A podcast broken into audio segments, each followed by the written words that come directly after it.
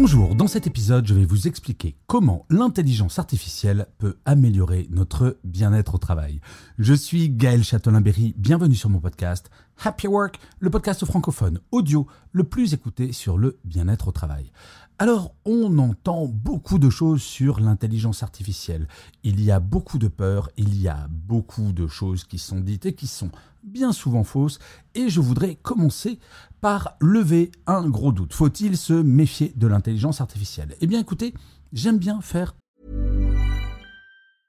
I'm Sandra, and I'm just the professional your small business was looking for. But you didn't hire me because you didn't use LinkedIn jobs. LinkedIn has professionals you can't find anywhere else, including those who aren't actively looking for a new job but might be open to the perfect role, like me.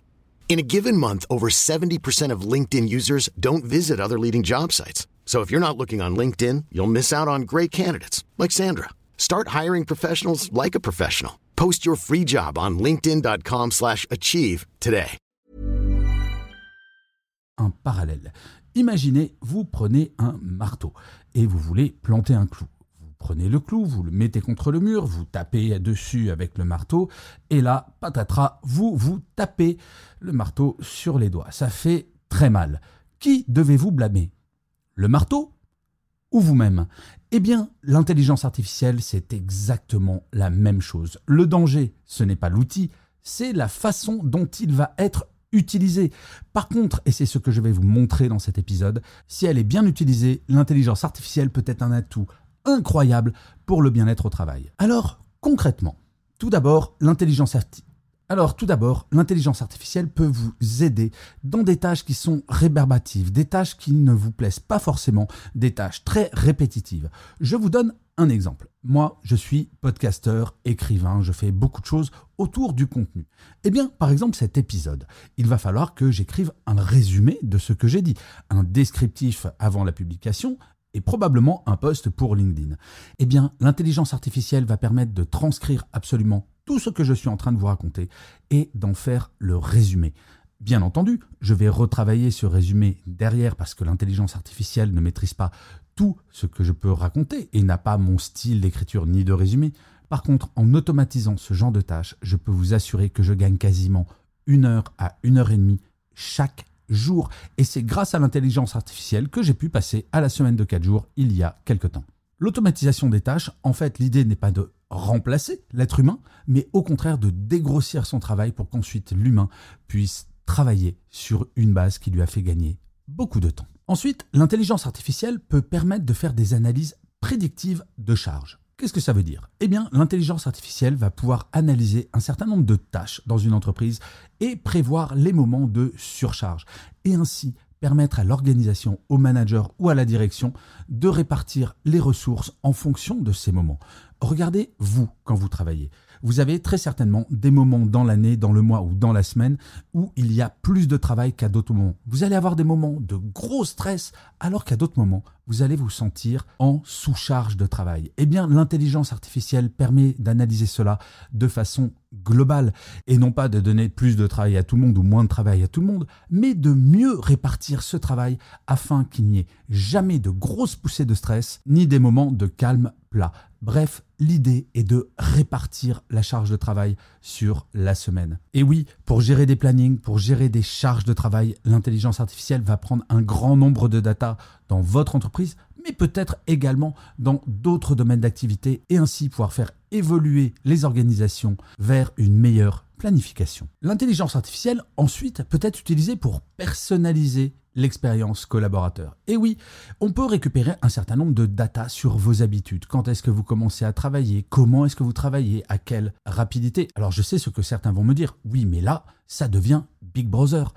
Encore une fois, c'est ce que je dis avec l'exemple du marteau. Tout dépend de l'objectif de cette analyse. Si l'analyse c'est de fliquer, bien entendu que je suis totalement totalement contre. Par contre, s'il s'agit de proposer à certains collaborateurs et collaboratrices en fonction de leur niveau de productivité, bah, Tiens, on va passer en semaine de 4 jours et on te suggère par rapport à tes habitudes de travail que ce soit le jeudi parce que nous constatons que tu as une baisse d'efficacité sur ce jour donc on imagine que tu dois être plus fatigué que les autres jours le jeudi. Tout est question, vous le voyez, de comment on va utiliser cet outil d'intelligence artificielle. Personnaliser l'expérience collaborateur, il ne s'agit en aucun cas de fliquer, mais au contraire d'augmenter le niveau de flexibilité en adaptant les propositions à chaque personne. Et ça, seule l'analyse de data permet de le faire. Et enfin, et ce n'est pas le moins important, l'intelligence artificielle va permettre d'être un véritable soutien à la santé mentale des collaborateurs et collaboratrices. Comment? Eh bien, on voit apparaître de plus en plus d'offres qui utilisent l'intelligence artificielle pour construire des programmes de coaching adaptés à chaque personne.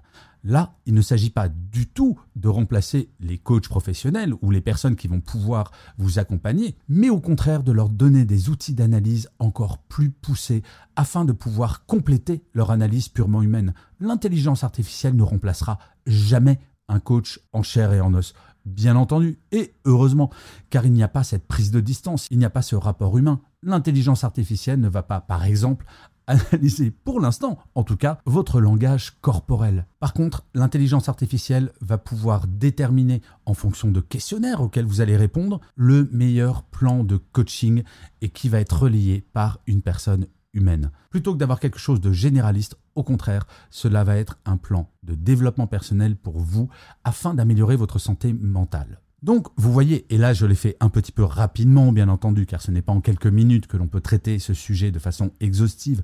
Cela étant dit, je voulais impérativement faire cet épisode, car il y a trop de pseudo-spécialistes qui disent Oula, il faut arrêter tout sur l'intelligence artificielle. L'outil n'est pas le problème, c'est bien la façon dont on va utiliser cet outil qui peut être un problème. Et c'est pour ça que si vous êtes DRH, dirigeant ou dirigeante, commencez à réfléchir à comment l'intelligence artificielle peut améliorer le bien-être au travail de vos collaborateurs et collaboratrices.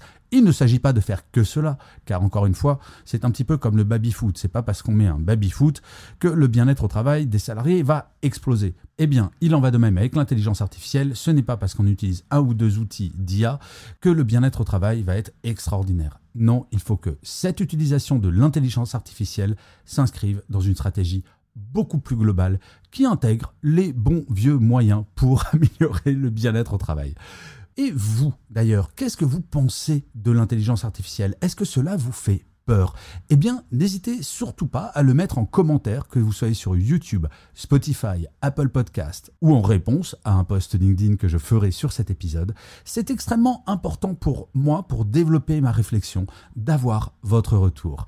Je vous remercie mille fois d'avoir écouté cet épisode de Happy Work ou de l'avoir regardé si vous êtes sur YouTube. N'hésitez surtout pas à faire des commentaires, comme je vous le disais, à vous abonner sur votre plateforme préférée, à partager cet épisode si vous l'avez apprécié. C'est comme cela que Happy Work durera encore très longtemps. Et en plus de vous à moi, cela me fait très plaisir. Je vous dis rendez-vous à demain et d'ici là, plus que jamais, prenez soin de vous. Salut les amis.